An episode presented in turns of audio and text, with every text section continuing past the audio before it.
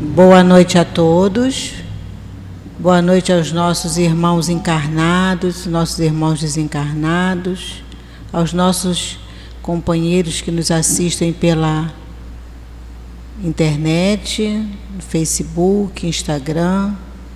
Sejam todos bem-vindos a mais uma noite de estudos do nosso SEAP. Temos aqui alguns avisos a serem dados. Eu vou mais uma vez convidar a todos que venham estudar conosco. Os nossos estudos já retornaram desde o início de janeiro, mas a gente tem alguns cursos novos. O que é o Espiritismo, esse ano a gente tem. Quem está ministrando o estudo é a Dália e o Agalhardor, terça-feira às 19 horas. Na segunda-feira nós temos o Evangelho às 19 horas também. Na terça-feira temos o, o Evangelho às 17 horas. Temos o curso de Medicina Espiritual também. O Livro dos Espíritos, Medicina Espiritual é na segunda-feira. A gente tem ali na livraria um marcador de livro com todos os horários. Como são muitos horários, para que eu não me confunda, não erre o horário, é só pegar um marcadorzinho de livro, fazer uma visita à nossa livraria. A gente está com algumas promoções. Aqui, ó, o marcadorzinho de texto bonitinho, já com os horários novos. Com todos os horários aqui dos, dos nossos estudos. É, nós estamos com umas promoções ali na livraria também. E a gente tem o livro, eu ia falar no final, mas já vou falar agora, depois no final eu repito. A gente tem o Focos de Luz e tem também o livro Pela Graça Infinita de Deus, do Espírito Baltazar, na livraria, que estava custando R$ 25,00 e aí está na promoção a R$ 18,00. E é um livro muito bom, né, Dália? Um livro que a gente recomenda a gente vai. Agora no carnaval, nós vamos ter um encontro de carnaval aqui no CEAP. Todo ano, desde o primeiro ano do CEAP, sempre acontece esse encontro para o estudo. E esse ano, nós vamos estudar a influência dos espíritos, a influência que os espíritos têm na nossa vida. É um tema muito bom. É, e ele vai. Nós vamos ter estudo no domingo, na segunda e na terça-feira de carnaval, de 9 às 12 horas. Então estão todos convidados para que venham. Ah, tá. Tá bom, obrigada. Para que venham ao estudo porque realmente está imperdível aqui.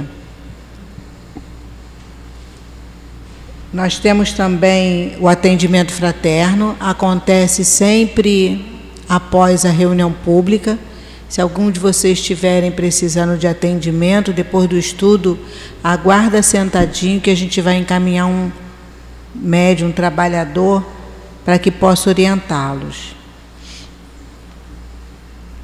A nossa obra social acontece todo sábado, de 8 às 11 e meia da manhã.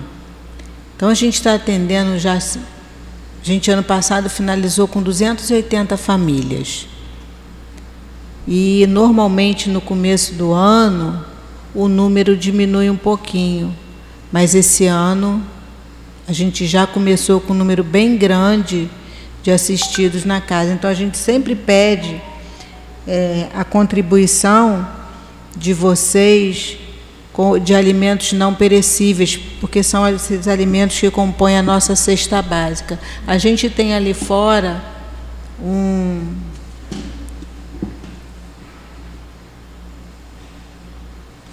A gente tem ali fora um adesivo é, com os itens que compõem a nossa cesta básica.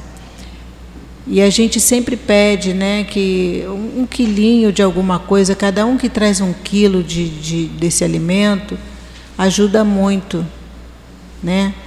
E pode ser também produto de limpeza, papel higiênico, sabonete, porque tudo isso ajuda a gente aqui na para poder organizar a nossa casa, nossa casa está sempre limpinha. Então a gente está sempre contando com a ajuda de vocês. Gostaria de pedir a vocês que, se pudessem desligar os celulares, quem não puder colocar no modo vibra, se precisar atender, atender lá fora, na parte de trás do CEAP, que a gente sabe que às vezes a gente precisa, né, porque está esperando uma ligação ou que tem alguém doente em casa. Então, mas a gente pede sempre que ponham no modo silencioso, se puder, para que a gente sabe que quando o celular toca, chama muita atenção. E aí às vezes o celular fica tocando, fica tocando e é um pouquinho é um pouquinho complicado porque tira a atenção o, o, e quem está fazendo o estudo pode desviar. Eu gostaria só de pedir, Patrícia, tem como você passar para a parte da frente, por favor, que essa parte de trás a gente deixa reservado para quem sai da sala de tratamento. Obrigada, Patrícia.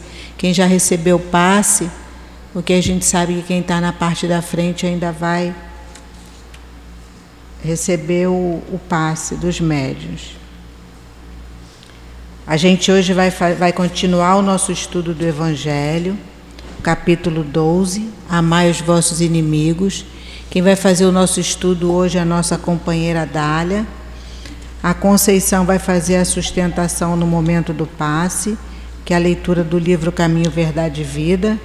Hoje o item é o número 102, O Cristão e o Mundo. Nosso estudo dura 50 minutos, termina 10 para as 8 da noite. Então a gente vai dar início aqui para que a Dália tenha bastante tempo, porque ela caprichou no estudo dela e se eu ficar falando muito aqui, né, Dália, vai sobrar pouco tempo para você, né?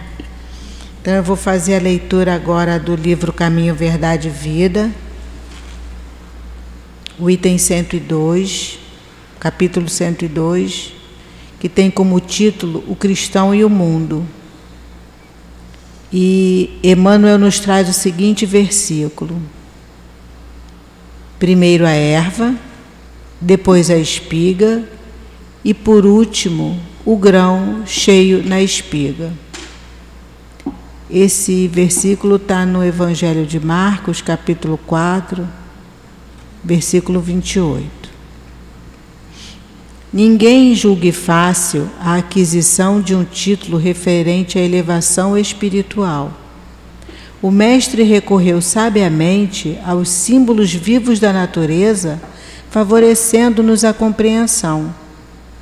A erva está longe da espiga, como a espiga, como a espiga permanece distanciada dos grãos maduros. Nesse capítulo, o mais forte adversário da alma que deseja seguir o Salvador é o próprio mundo. Quando o homem comum descansa nas vulgaridades e inutilidades da existência terrestre, ninguém lhe examina os passos. Suas atitudes não interessam a quem quer que seja. Todavia, surgindo-lhe no coração a erva tenra da fé retificadora, sua vida passa a construir objeto de curiosidade para a multidão. Milhares de olhos que o não viram quando desviado na ignorância e na indiferença, seguem-lhe agora os gestos mínimos com acentuada vigilância. O pobre, aspirante ao título de discípulo do Senhor, ainda não passa de folhagem promissora e já lhe reclama o espiga das obras celestes. Conserva-se ainda longe da primeira penugem das asas espirituais e já se lhe exigem voos supremos sobre as misérias humanas. Muitos aprendizes desanimam e voltam para o lodo, onde os companheiros não os vejam. Esquece-se o mundo de que essas almas ansiosas ainda se acham nas primeiras esperanças e por isso mesmo em disputas mais ásperas por rebentar o casulo das paixões inferiores, na aspiração de subir dentro da velha ignorância que lhes é característica. A multidão só entende o homem na animalidade em que se compraz, ou então, se o companheiro pretende elevar-se, lhe exige de pronto credenciais positivas do céu, olvidando que ninguém pode trair o tempo ou enganar o espírito de sequência da natureza. Resta ao cristão cultivar seus propósitos sublimes e ouvir o Mestre. Primeiro a erva, depois a espiga e por último o grão cheio na espiga. Vamos agora fechar os nossos olhos, elevar o nosso pensamento ao nosso Pai maior, pedindo a Deus e a Jesus que nos ampare, que ampare a nossa companheira Dália, que vem trazer o nosso estudo dessa noite, a nossa companheira Conceição, que vai fazer a sustentação no momento do passe que todos nós que aqui nos encontramos, Senhor, sejamos orientados, estejamos todos com os nossos corações e a nossa mente aberta para receber a tua palavra, Senhor. Agradecidos que estamos a esses espíritos tão amorosos que já se encontram na nossa casa desde tão cedo, preparando esse ambiente para nos receber. Pedimos ao nosso querido altivo, ao Dr. Bezerra, Antônio de Aquino, Baltazar e toda essa falange de espíritos tão amorosos que nos recebem carinhosamente. Que estejam conosco. Pedimos também, Senhor, a tua proteção. Pedimos, Senhor, que esteja conosco. Deus nosso Pai, dê-nos a permissão para que possamos dar início ao estudo da noite de hoje. Graças a Deus. Eu vou fazer a leitura do item 13, que a Dália vai fazer o estudo do Evangelho, do item 11 ao 13. Então eu vou ler um trecho do item 13.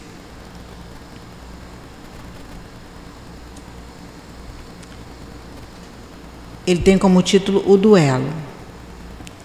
Assim como o que antigamente se denominava o julgamento de Deus, é uma dessas instituições bárbaras que ainda regem a sociedade. O que dirias, entretanto, se visses os, os dois antagonistas serem mergulhados em água fervente ou submetidos ao contato de um ferro em brasa para decidir a sua pendência? E a razão ser dada ao que melhor sofresse a sua prova. Por certo, chamarias esses costumes de insensatos. O duelo é ainda pior que tudo isso. Para o duelista experiente, é um assassinato cometido a sangue frio, com toda a premeditação desejada. Para o adversário, que está quase certo de que vai morrer, em razão da sua fraqueza e da sua falta de habilidade, é um suicídio cometido com a mais fria reflexão. Então, agora eu vou passar a palavra para Dália, que ela seja bem intuída e que nos traga um bom estudo.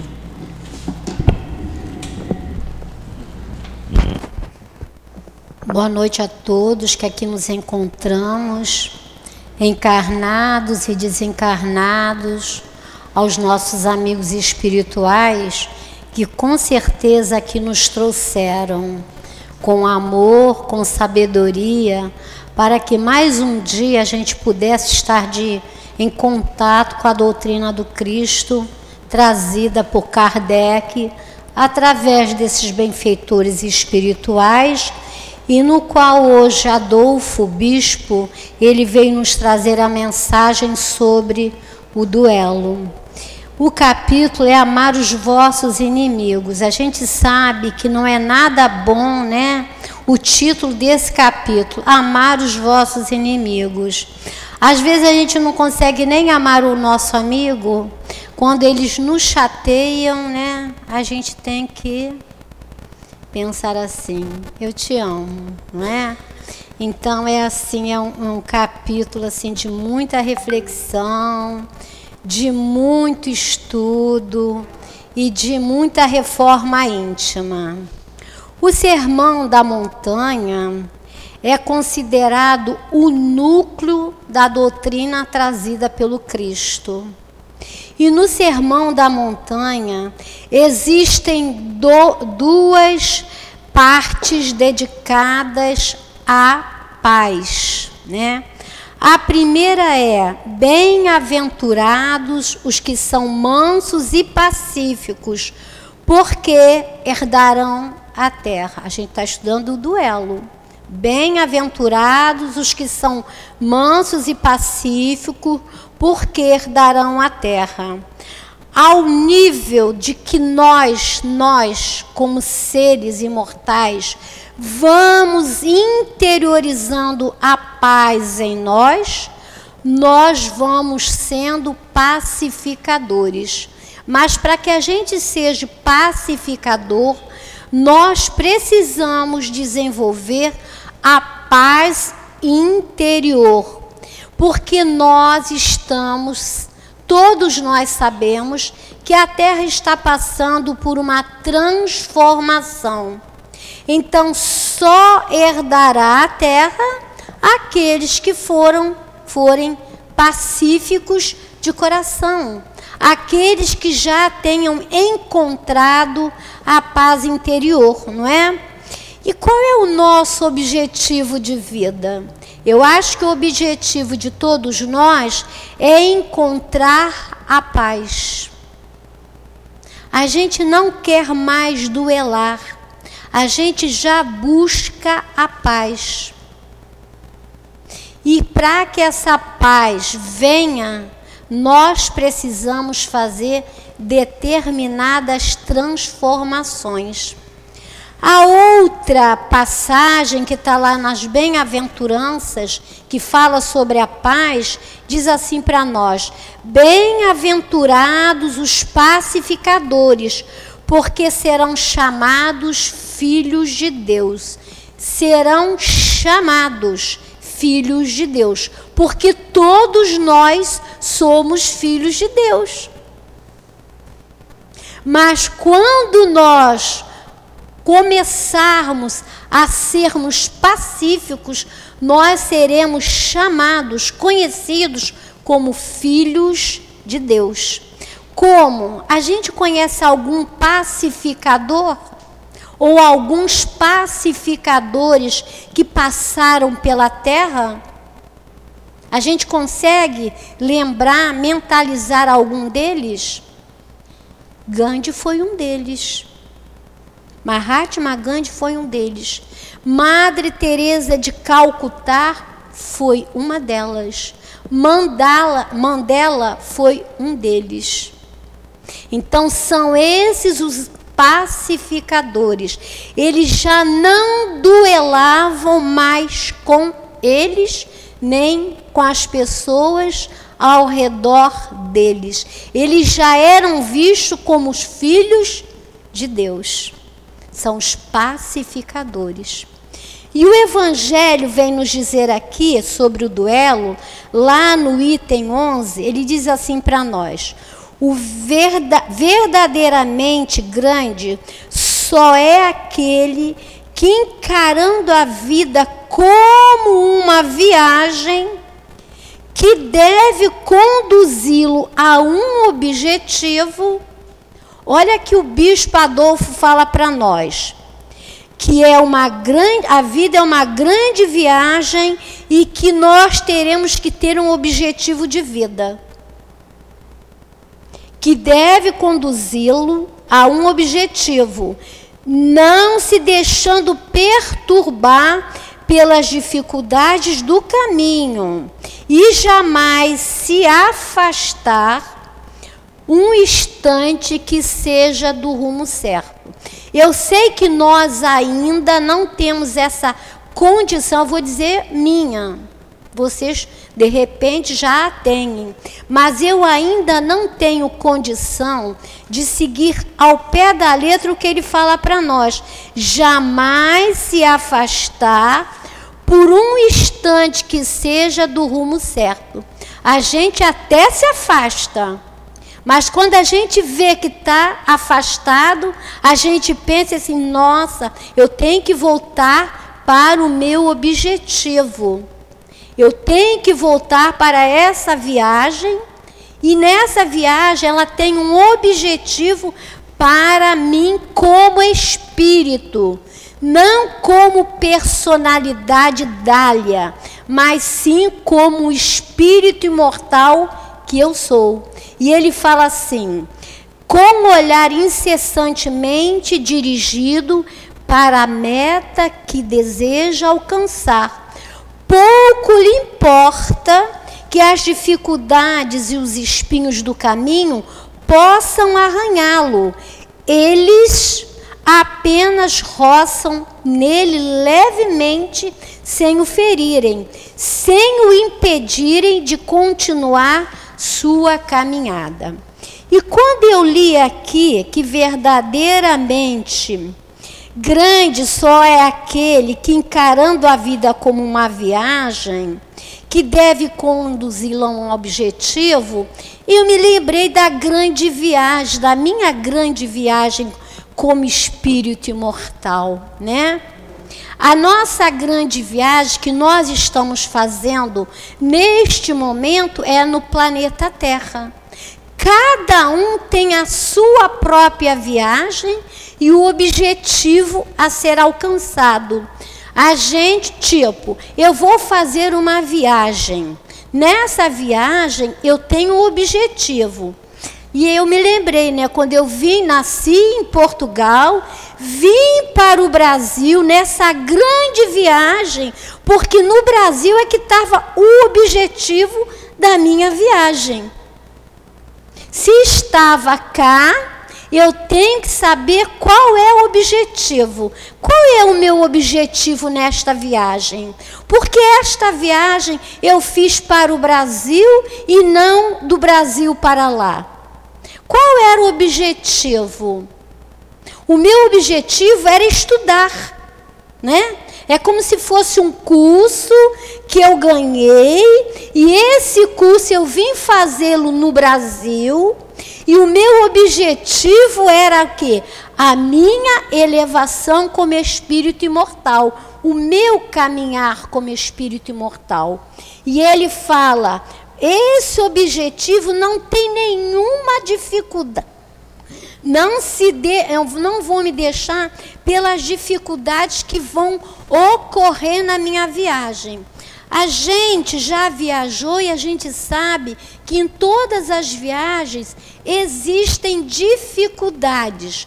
Vamos dizer, um estudante ganhou uma bolsa para estudar nos Estados Unidos. Qual é o objetivo dele nessa viagem, dessa bolsa? Mas com certeza lá ele vai encontrar obstáculos está indo bem, de repente a pessoa que estava dividindo o quarto com ele não divide mais, ele vai ficar com problemas financeiros, mas ele não pode desistir da viagem. Não pode desistir da viagem, porque a viagem tem um objetivo. Aí a pessoa diz assim: o que, que você está falando? Eu, quando era pequena, que eu vim para o Brasil, na escola me perguntaram: o que, que você está fazendo aqui? Mas eu não posso desistir da viagem, mesmo não sendo o meu país. Porque o nosso país verdadeiramente não é nenhum país a nível de planeta Terra. O nosso país, original é o mundo espiritual. Então a gente não pode perder o objetivo da viagem. A gente não pode perder o curso. É um curso que a gente veio fazer aqui. Hoje nós viemos aqui ao, ao CIAP fazer um curso da paz. É o duelo, mas a gente veio o quê? Fazer o curso da paz. Qual é o meu objetivo? Ser um pacificador. Qual é o meu objetivo? Me pacificar interiormente. E o Adolfo, vou voltar ali numa sequência só. Verdadeiramente grande só é aquele que, encarando a vida como uma viagem, que deve conduzi-lo a um objetivo. Não se deixa perturbar pelas dificuldades. As dificuldades vão ser normais na nossa caminhada. As dificuldades do caminho. E jamais se afasta um instante que seja do rumo certo. Com um olhar incessantemente dirigido para a meta que deseja alcançar. Então é a viagem. Na viagem eu tenho um objetivo, vou encontrar dificuldades, mas eu não posso de jeito nenhum sair da minha meta. Porque se eu sair da minha meta, eu estou cometendo um suicídio. Um, su um suicídio não é só eu usar uma arma. Quando eu saio da meu, do meu objetivo, quando eu digo, não, estou cansada, eu não quero mais isso. É como se eu estivesse cometendo um suicídio a nível de progresso como espírito. Com o olhar incessantemente dirigindo para a meta que deseja alcançar, pouco lhe importa que as dificuldades, os espinhos do caminho possam arranhá-lo. Ele apenas roçam nele, porque ele sabe qual é o objetivo. Ele sabe o curso que ele tem que fazer. Ele sabe das dificuldades e ele vai em frente. Ele não para. Não para. O meu objetivo qual é? Fazer o curso. Ah, mas isso. O meu objetivo qual é? Fazer o curso. Ah, mas não tenho mais isso. O meu objetivo é fazer o curso. Eu não posso me afastar do meu objetivo. Arriscar seus dias para vingar-se de uma injúria é recuar diante das provas da vida. É sempre um crime aos olhos de Deus. Se não estivéssemos tão iludidos como estáis pelos vossos preconceitos, verias isso como uma ridícula e suprema loucura aos olhos dos homens. O homicídio cometido por duelo é crime aos olhos de Deus. Por que, que o homicídio né, cometido é um crime? Existem dois elementos. Duas pessoas ali vão morrer.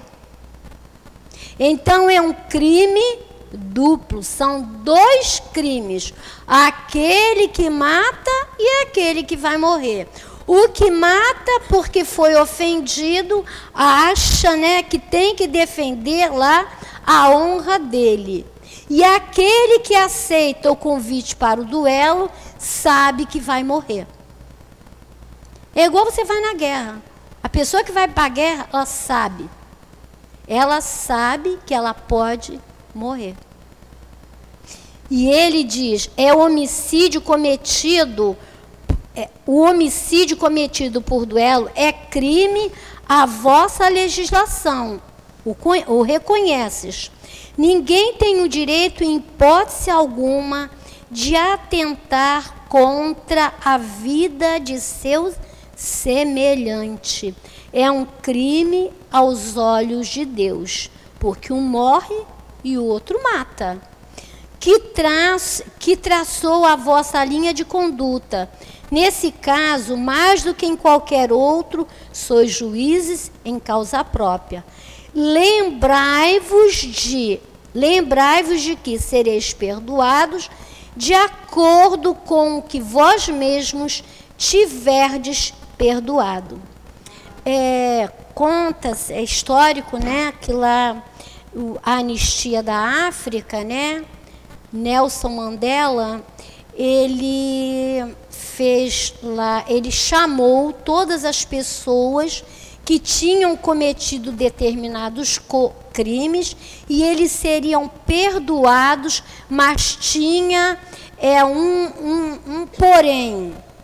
Todos aqueles que cometeram os crimes teriam que pedir perdão a, se aquele com o qual ele cometeu estivesse vivo, e caso ele não estivesse vivo, ele teria, eles teriam que pedir perdão à família. E aqueles que aceitaram esse convite, eles foram perdoados. Aqueles que não aceitaram o convite, eles tiveram que arcar lá com a lei da época. Então é esse perdoar que ele está dizendo aqui, ó.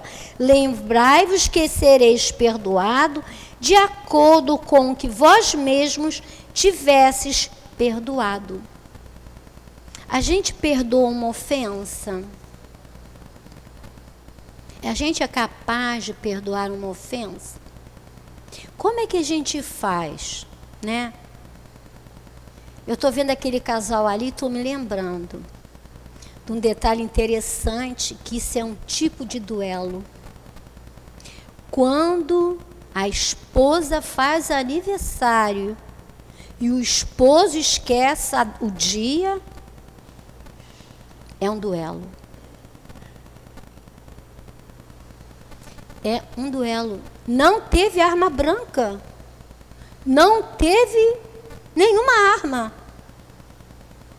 Mas ela começou a duelar mentalmente com a situação, com o marido. Mas ele esqueceu meu aniversário. E quando esquece o aniversário de casamento? Esqueceu o aniversário do nosso casamento? O que, que será que está vendo? Será que ele não me ama mais? Será que eu já ele não se interessa mais por mim? Aí começa aquele duelo interior. Aí vem a mágoa, né? Aí vem a mágoa, aí ela começa a duelar com a mágoa. E para aquele duelo acabar? O que, que eu faço para aquele duelo acabar? Às vezes a pessoa fica dias sem falar com, um, com, com o marido, no caso que a gente está falando, né? Porque fica duelando interiormente com aquela situação e não é capaz de chegar para o marido. O marido fala assim: Ó, oh, esposa, vamos dizer o contrário, né? É, o que que está vendo? Nada. Não, mas você está estranha. Não, não está vendo nada. E ela continua duelando. E duela. Ela não é capaz de chegar para o marido e dizer assim: Fulano, você esqueceu do dia do nosso aniversário de casamento? E aí o duelo acaba. Porque o outro tem a oportunidade de falar: Olha, você desculpa, ou qualquer coisa, sabe? Eu nem, eu nem vi que ele estava também com algum problema no trabalho ou problema com ele mesmo, mas eu comecei a duelar com ele. o pior duelo que existe, que eu acho, é o duelo da mágoa. Ele é tão grande que ele tem vários filhotes, filhotes, raízes, e você fica doente. Tem um caso muito interessante no Missionários, que é Missionários da Luz. Conceição, vê se você lembra desse caso. Está lá no capítulo Os Passe, o passe. Tinha uma pessoa, né, que duelando mentalmente, ele não aceitava ninguém que fosse contrário à opinião dele. Ele brigava, ele se estressava, ele discutia.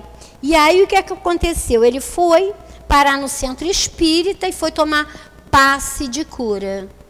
Vem Alexandre, né, que é o mentor, André Luiz, aí ele explica para o André Luiz: Você está vendo? Olha o fígado desta pessoa. O fígado da pessoa estava todo complicado. Aí ele fala assim: hoje está menos, porque ele chegou aqui bem pior. A mágoa que ele tinha, o duelo dele interior é tão grande que prejudicou o fígado dele.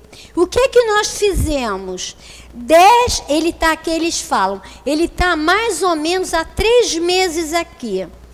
Nós demos nele dez passes. Sabe aqueles passes intensos? Nós demos dez vezes os passos nele. O caso é até o, passo, é o caso dos dez passos. Só que agora o plano superior disse que era para a gente deixar que ele mesmo fosse se arrumando. Porque a gente dá, quando ele retorna aqui, ele volta cheio de complicações, a nível de mágoas, de ressentimentos, de duelos mentais, que ele não fica bom. Então a gente só vai dar um passo nele para de reequilíbrio. Porque é como assim você está jogando o fluido fora.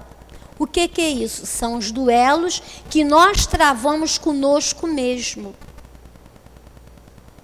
A gente trava tantos duelos interiores. Eu falei com uma pessoa amiga minha sobre isso. Eu falei para ele assim: Fulano, para de duelar com você. Ele falou: Como duelar comigo? a mágoa do passado, o ressentimento da mãe, o ressentimento do irmão e do filho que não dá atenção. Tem arma ali? Não. Mas tem uma arma poderosa, que é a arma a nível mental. E quando é arma a nível mental, ela vai desorganizando vários órgãos do teu organismo. É isso que aconteceu lá com o companheiro que tomou os dez passos. O nosso querido, é o missionários? O nosso querido Baltazar, que a gente pediu para a Mônica falar sobre o livro dele, esse livro é sensacional. Não sei se vocês conhecem Baltazar, é um espírito é, de muito estudo.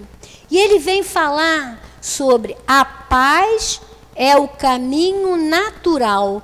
Por que, que ele fala que a paz é o caminho natural? Por que, que o Baltazar está falando isso para nós? Porque a paz é a lei de Deus. Lembra que eu falei que os dez mandamentos têm dois específicos para a paz? Então, a paz é o caminho natural, porque é a lei de Deus. E Baltazar vem dizendo assim para nós: o estudo do duelo no estudo do duelo, não nos esqueçamos do esforço da paz. Qual é o meu objetivo nessa viagem? Depois desse estudo, viu, gente, eu vou começar a me fixar mais na paz. Qual é o objetivo da nossa viagem? Aquela viagem que a gente falou lá no início mesmo encontrando dificuldades, né? Qual é a meta que eu quero alcançar hoje com esse estudo do duelo? A meta é eu alcançar a paz. Você olha às vezes para as pessoas e diz assim: nossa, seu olhar passa tanta paz, seus gestos. Por quê? Porque ele já conquistou a paz. Daqui a pouco ele vai, vai virar um pacificador. Para você ser um pacificador, você tem que encontrar a sua paz interior. Aí Baltazar fala: no estudo do duelo, não podemos nos esquecer do esforço da paz. Quase sempre respondemos às ofensas com sentimento de orgulho. O livro dos Espíritos está aí, Conceição? O livro dos Espíritos. É, quase sempre respondemos às ofensas com sentimento de orgulho ou quando não somos envolvidos diretamente com esse ato, o orgulho. Não é o orgulho ferido que leva você ao duelo? Não precisa ser duelo de armas, gente. O duelo mental. O livro dos Espíritos vai falar assim para nós.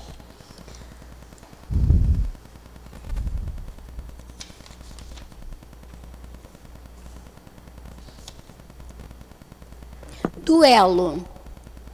O duelo pode ser considerado como um caso legítimo, de legítima defesa? Não. É um assassínio, é um costume absurdo, digno dos bárbaros. Ele está falando do, do duelo das armas, mas a gente pode traduzir isso para os nossos duelos mentais. Quando ele fala, ó, não é um assassínio e um costume absurdo. Eu mesmo estou me ferindo quando eu fico duelando com determinados sentimentos que eu não deixo ir. Aí esse companheiro perguntou para mim assim, Dália, eu falei para ele, fulano, não fica duelando com o seu passado, com a sua família, com a sua esposa, lá, lá com o que que seja. Ele falou, Dália, como é que eu faço para não duelar? Eu falei, olha, eu costumo fazer assim. Quando vem um sentimento à minha mente, que eu começo a duelar com ele, eu digo assim, eu paro e digo assim, não, não, não. Já sei o teu recado, pode ir, já deu o recado e vai embora. Porque se eu não fizer isso, eu vou ficar duelando a viagem inteira que está aqui, essa grande viagem. Eu vou ficar duelando, eu vou perder o objetivo do meu curso. O meu curso é encontrar a paz. E se eu fugir do meu curso e eu observo, não, não, vou voltar para o meu curso. Não interessa que eu não tenha dinheiro, não interessa que eu tenha que mudar de residência, não interessa que eu tenho que eu tenho que pegar livros da biblioteca. Não, não, não. Eu tenho que voltar para o meu curso. O meu objetivo dessa grande viagem é o curso que eu vim aqui fazê-lo. E aí ele fala assim para nós: é, o duelo pode ser considerado como um caso de legítima defesa? Não. É um assassínio e um costume absurdo, digno dos bárbaros.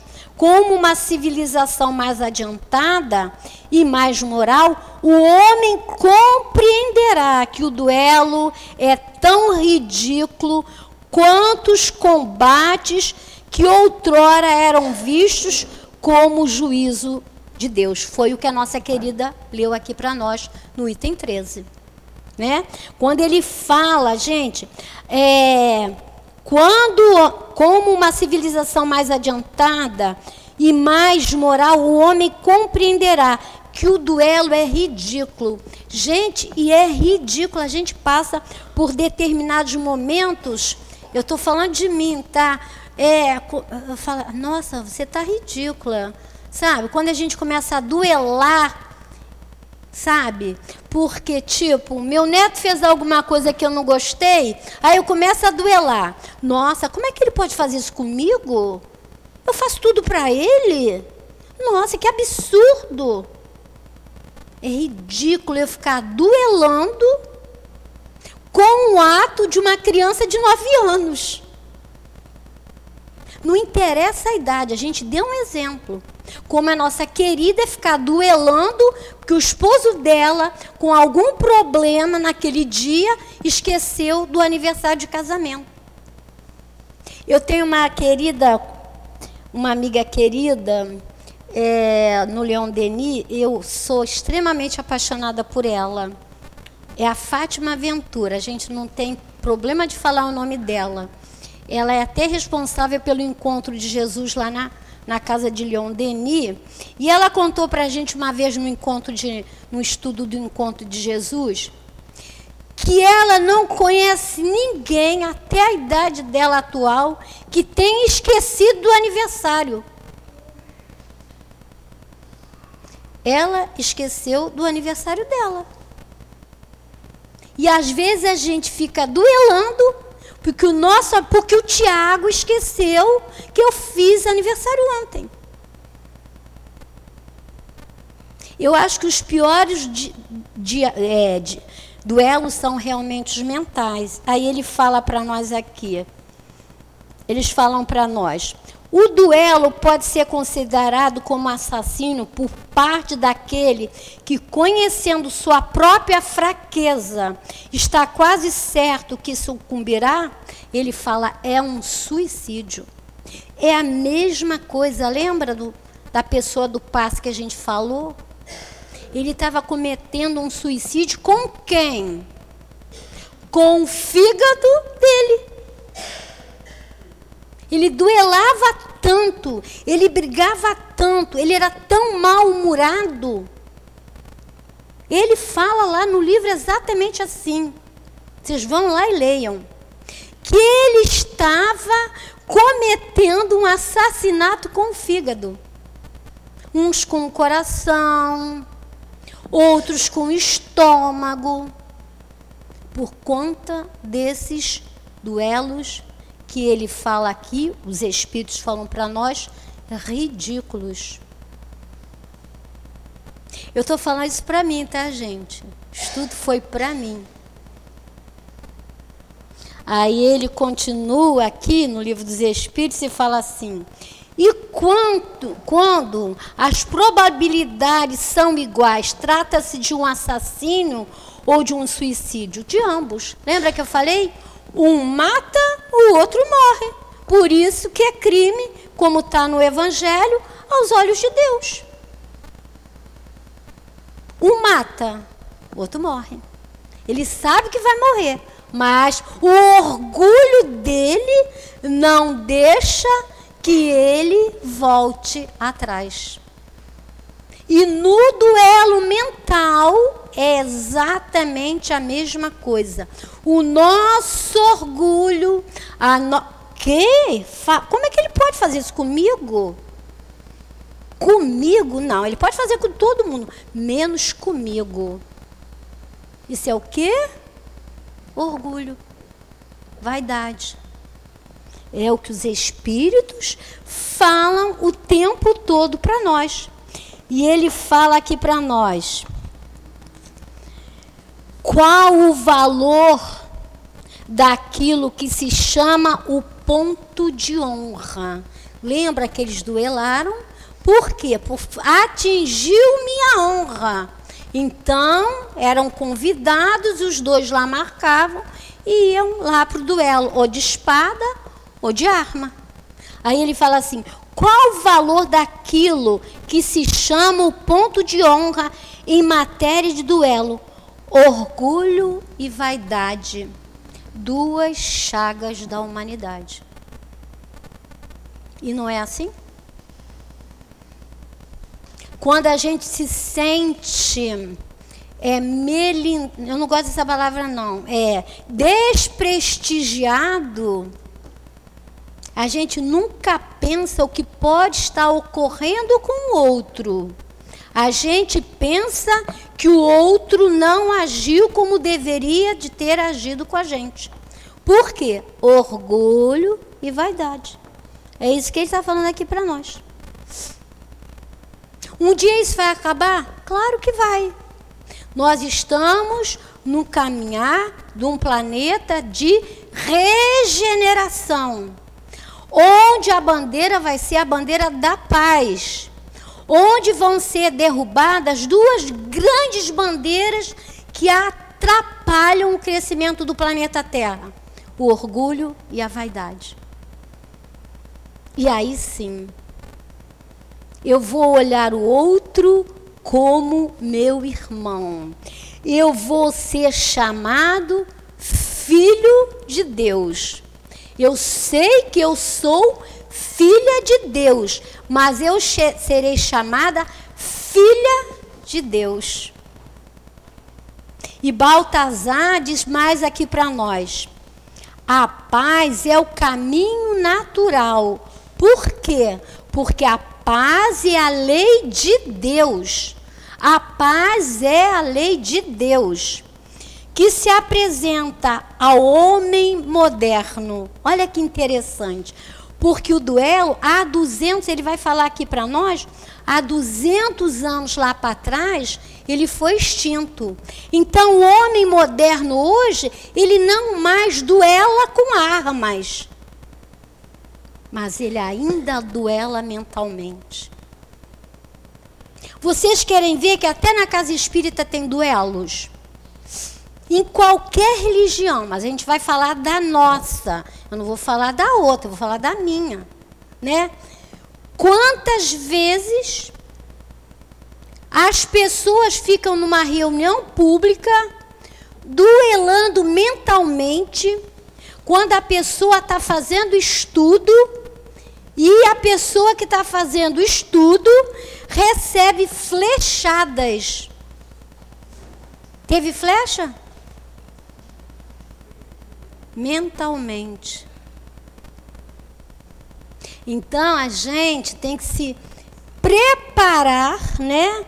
Entrar na modernidade para que a gente saia também dos duelos mentais. É horrível você estar tá fazendo um estudo e você receber uma flechada, gente. Eu já recebi uma vez, não foi, Mônica, que eu falei até com você? É horrível. Você fica sem chão. E agora, como é que eu faço? Ainda bem que o altivo estava aqui, a Neuzinha, que vão, né, segurando. Mas até numa casa espírita tem flechas mentais. Tem duelos. Nossa, ela não está falando bem. Nossa, ela sabe mais. Nossa, ela não sabe de menos. E começa a duelar. Pronto, criou uma guerra. E o Baltazar fala para nós assim: hoje em dia requer-se outro gênero de atitude para que se resolvam os problemas. Por isso que Jesus falou o que para Pedro? Quando Jesus ia ser é, preso, né? Pedro falou, cortou a orelha do soldado. Aí ele falou o quê? Da mesma forma que você ferir, você vai ser ferido. Então não faça isso. Jesus voltou, reconstruiu lá a orelha do soldado, porque Jesus, né, o magnetismo de Jesus, a gente, né, é outra coisa. Mas é isso que ele está falando aqui, ó. Hoje em dia requer-se outro gênero de atitude. Jesus, em todo o caminhar dele, ele tinha atitudes diferentes para qualquer duelo que ele encontrasse na caminhada. São esses duelos que nós ainda temos. Ele fala aqui assim: se, se observarmos atentamente, a humanidade levou mais de mais de milênio para acomodar-se à ideia de que ferir o próximo é um efeito muito grave. Por que é um efeito muito grave eu ferir o próximo? Porque tem uma lei natural. A lei de ação e reação. Como eu firo, eu serei ferida. Se eu fui ferida, eu posso fazer diferente. Não ferir mais, usar lá o arco do amor. Aí é diferente. Mas a lei, a lei, você não sai da lei. Não sai. A lei é de ação e reação. Você deu, você recebeu.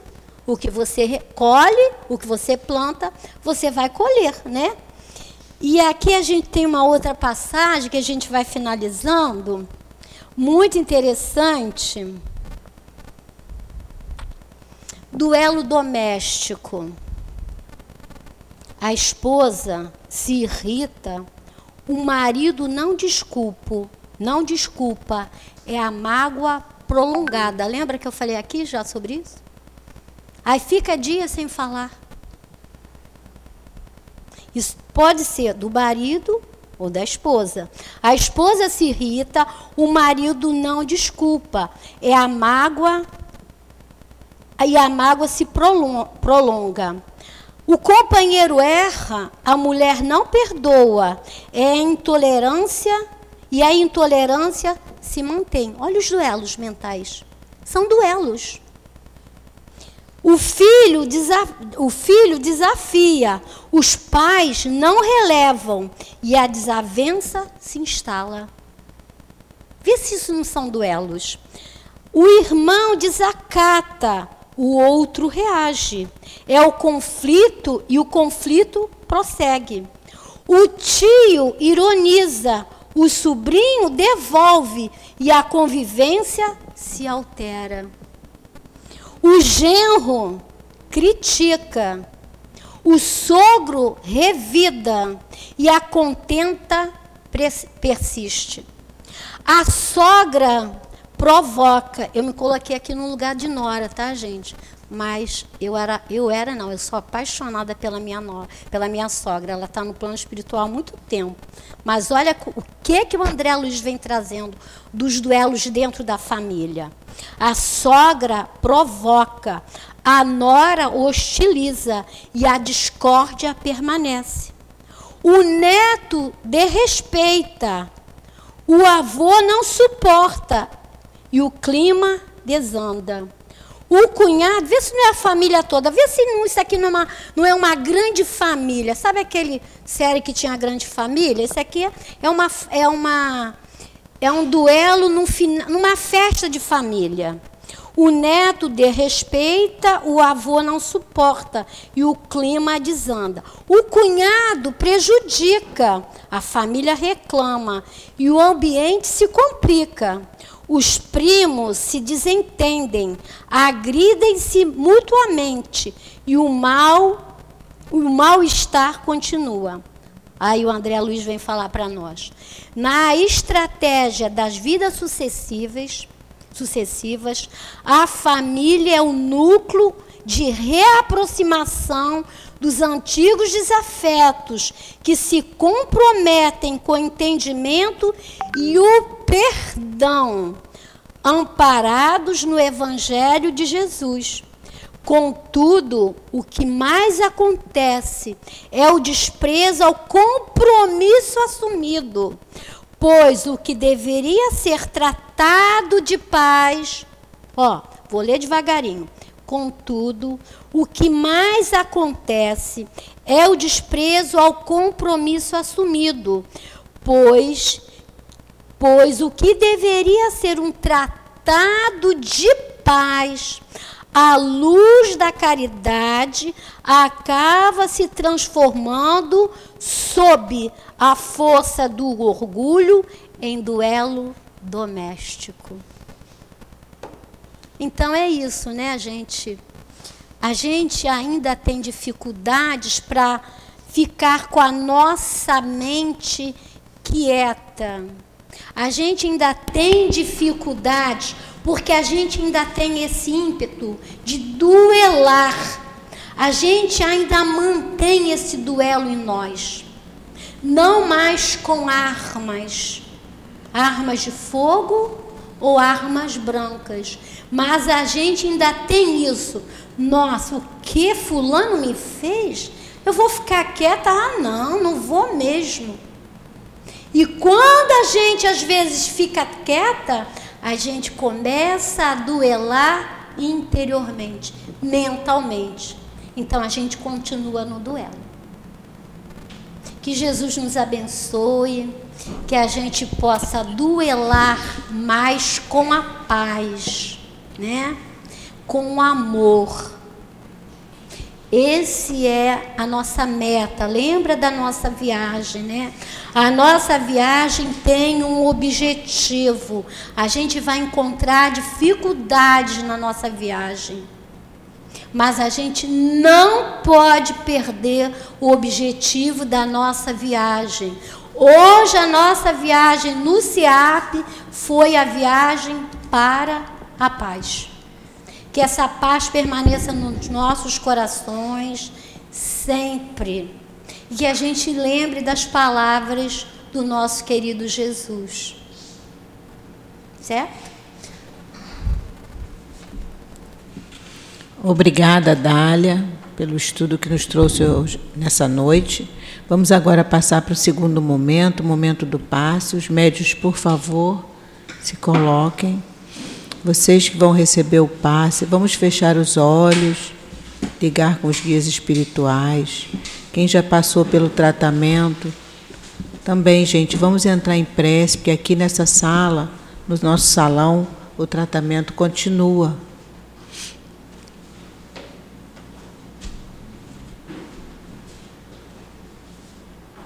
Deus nosso Pai, Mestre Jesus, Mestre amoroso e bom, te pedimos, Senhor, que nesse momento possamos, nesse passe, receber a cura que viemos aqui buscar.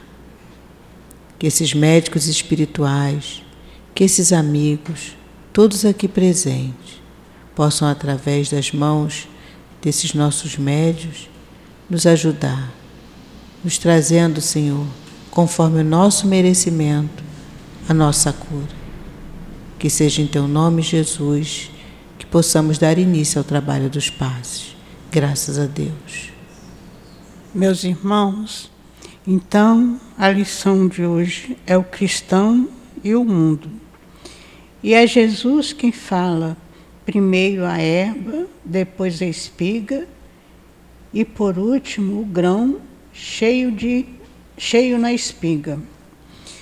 E Emmanuel, ele comentando essa passagem, ele diz assim para a gente que ninguém julgue que seja fácil é, a aquisição de um título à elevação espiritual. Então, a gente, para crescer espiritualmente, é difícil mesmo.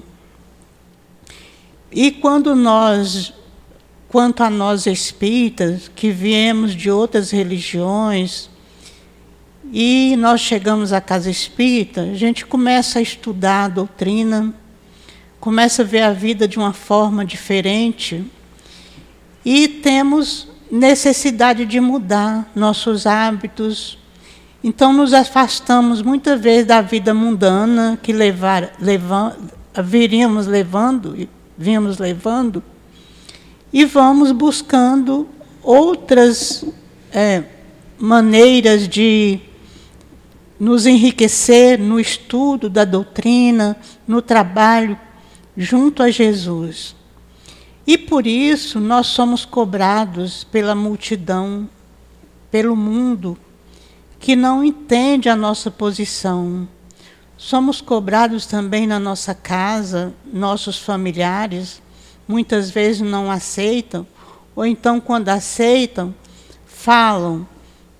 Qualquer deslize que a gente tem, eles criticam e cobra da gente uma posição que a gente ainda não tem condições de se mostrar, de fazer porque estamos no esforço. Que Jesus nos abençoe a todos.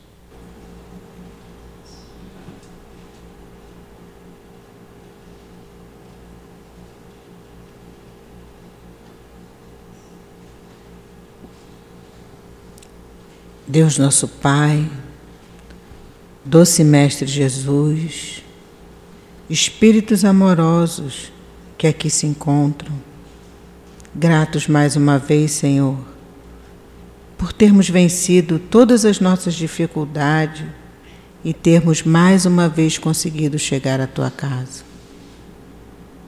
Essa casa, Senhor, que nos recebe com tanto amor. Que o teu ensinamento, Senhor, possa penetrar no nosso coração, na nossa mente e na nossa vida. Ajuda-nos, Senhor para que possamos continuar dizendo presente ao teu chamado, Senhor. Continua nos amparando nas nossas dificuldades, nas nossas quedas, nos fortalecendo na dor. Por mais, meu Pai, que tenhamos nos equivocado nas nossas escolhas. Gratos aos nossos amigos espirituais, a todos esses que nos amparam e que fazem parte dessa coluna que sustenta a nossa casa. O nosso querido altivo, Baltazar, Antônio de Aquino, Doutor Erma e tantos outros amigos queridos. Fortalece também, Senhor, a direção da nossa casa, ao Newton, à Adilane, aos nossos trabalhadores, voluntários e todos nós que aqui comparecemos. Que seja em Teu nome, Senhor, em nome de todos esses espíritos amorosos, em nome de Jesus, mas acima de tudo, em nome de Deus, nosso Pai que nós pedimos a permissão para o encerramento do estudo da noite de hoje. Graças a Deus.